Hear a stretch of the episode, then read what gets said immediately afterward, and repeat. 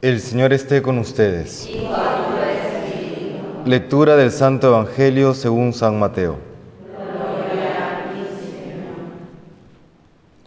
En aquel tiempo dijo Jesús a sus discípulos esta parábola. El reino de los cielos se parece a un propietario que al amanecer salió a contratar jornaleros para su viña. Después de ajustarse con ellos en un denario por jornada, los mandó a la viña. Salió otra vez a media mañana y vio a otros que estaban en la plaza sin trabajo y les dijo, Id también vosotros a mi viña y os pagaré lo debido. Ellos fueron. Salió de nuevo hacia mediodía y a media tarde e hizo lo mismo. Salió al caer la tarde y encontró a otros parados y les dijo, ¿Cómo es que estáis aquí el día entero sin trabajar? Le respondieron, Nadie nos ha contratado. Él les dijo, y también vosotros a mi viña. Cuando oscureció, el dueño de la viña dijo al capataz, llama a los jornaleros y págales el jornal, empezando por los últimos y acabando por los primeros. Vinieron los del atardecer y recibieron un denario cada uno. Cuando llegaron los primeros, pensando que recibirían más, pero ellos también recibieron un denario cada uno. Entonces se pusieron a protestar contra el amo. Estos últimos han trabajado solo una hora y los has tratado igual que a nosotros, que hemos aguantado el peso del día y el bochorno. Él replicó a uno de ellos, Amigo, no te hago ninguna injusticia.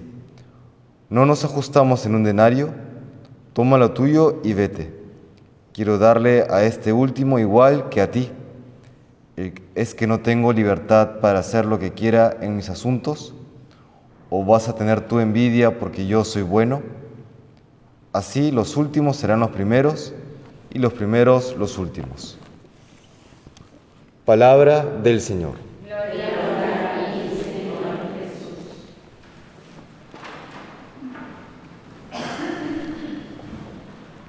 Si bien esta parábola nos brinda mucho consuelo y mucha esperanza porque nos recuerda que Dios tiene misericordia siempre y, es comprensivo y, nos espera siempre, eh, sea que nos acerquemos a Él al inicio o a temprana edad, como también al final de nuestras vidas.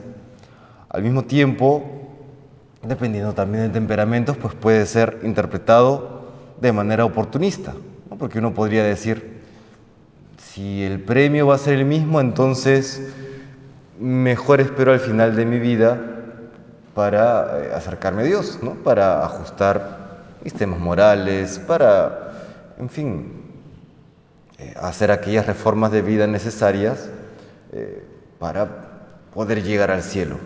Sin embargo, recordemos que el amor o la virtud no se improvisa. Y quizá el buen ladrón y el mal ladrón nos ayuden a comprender mejor esta realidad. Si vemos a estos dos ladrones, uno se arrepiente, le pide perdón a Dios y, y, el mismo Jesús le promete que ese mismo día estará con él en el reino de los cielos. Sin embargo, el otro con un corazón totalmente endurecido, le dice, sálvate a ti mismo y sálvanos a nosotros. Finalmente, en quien está pensando es en él mismo. Y es que una vida llena de egoísmos no va a poder cambiar al último día, no lo va a poder hacer.